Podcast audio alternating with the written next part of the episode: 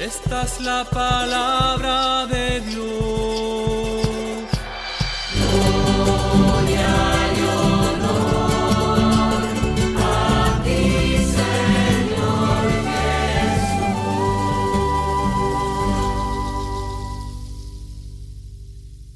Hola queridos hermanos, les saluda el diácono Paul Tinoco. Continuamos con la serie de audios formativos sobre la carta del apóstol San Pablo a la comunidad de Roma. Este es el segundo audio de tres que servirán para introducirnos antes de reflexionar la carta en su contenido.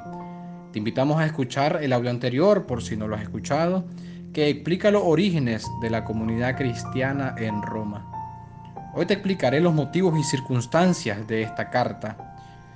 Pablo escribe a los romanos precisamente en vísperas antes de su viaje a Jerusalén como portador de la colecta en favor de las comunidades necesitadas de Palestina. Le escribe esta carta aproximadamente durante el invierno del año 57 al 58 y probablemente desde la comunidad de Corinto.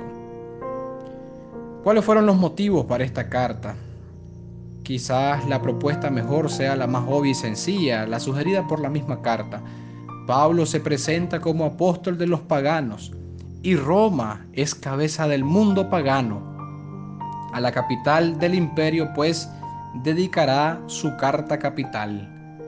Además, ve en Roma, como antes en Antioquía y en Éfeso, una gran plataforma para la difusión del Evangelio. Roma era para los paganos un punto geográfico tan significativo como podía serlo Jerusalén para el judaísmo. Jerusalén es sin duda, también para Pablo, la iglesia madre con la que quiere mantenerse en comunión a toda costa. Así lo corrobora el hecho de una colecta. Si se trata de soñar en una comunidad cristiana ideal, cuando Jesús, que predicó a los gentiles, Jesús invitaba a ir por todas partes y a ser discípulos, probablemente Pablo piensa en Roma más que en Jerusalén. ¿Cómo es esto de la ocasión de la carta? ¿Qué situación estaba pasando? La situación que vivían las iglesias en los años 57 y 58 necesitaba de una palabra autorizada y definitiva que pusiera fin a las tensiones que ocasionaba la entrada imparable de los paganos en el seno de la comunidad cristiana y que estaba poniendo en peligro la unidad de la iglesia. El nuevo pueblo de Dios surgido del anuncio evangélico. Debía ser una continuación del pueblo judío, a cuya ley tenían que someterse los paganos convertidos, o por el contrario, se trataba de una nueva alianza que sin perder sus raíces históricas judías, estaba abierta a todos por igual, judíos y paganos, con la sola condición de la fe en Cristo?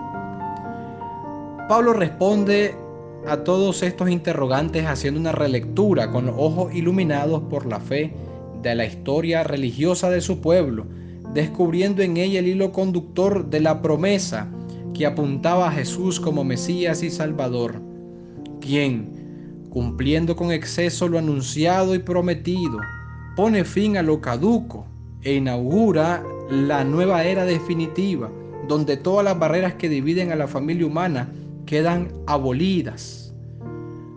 Todos podemos participar del plan de salvación en Cristo. Pero ¿qué nos dice todo esto que acabamos de leer ahorita? El espíritu profético de Pablo. Anunciar la voluntad de Dios. Pablo anunciaba sin miedo ni reservas. Él expuso con cierta amplitud en esta carta a los romanos las ideas claves de su predicación del Evangelio, sobre todo con respecto a los puntos más controvertidos y más propensos a crear dificultades en el seno de las nacientes comunidades cristianas. Pablo, hermanos, llamaba al pan pan y al vino vino, no andaba con medias tintas, ni con miramientos de quedar bien con unos y mal con otros. ¿Será que nos falta a muchos cristianos el espíritu profético de Cristo? También es un llamado esta carta a la unidad y a manifestarla a través de obras. La tensión entre las comunidades cristianas procedentes del judaísmo y otras que venían del paganismo, que presidió el crecimiento del cristianismo primitivo, estaba presente este conflicto en las primeras comunidades cristianas. Exigió también en determinadas ocasiones gestos fuertes y significativos de pública comunión y solidaridad entre ellas.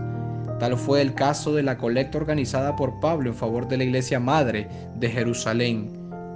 Preguntémonos qué signos de unidad podemos dar como nicaragüenses ante los males que afectan a la sociedad en medio de la diversidad de pensamientos. Estamos invitados a evangelizar, aprovechar todos aquellos medios donde puedo transmitir el Evangelio.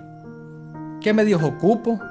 ¿Cómo evangelizo yo? ¿Cómo promuevo la evangelización para que siempre sea nueva en su ardor, nueva en sus métodos y nueva en sus expresiones como nos pidió el Santo Papa Juan Pablo II? Gracias por escuchar, hermanos, esta formación bíblica. No te pierdas la próxima. Que Dios te bendiga. Esta es la palabra de Dios.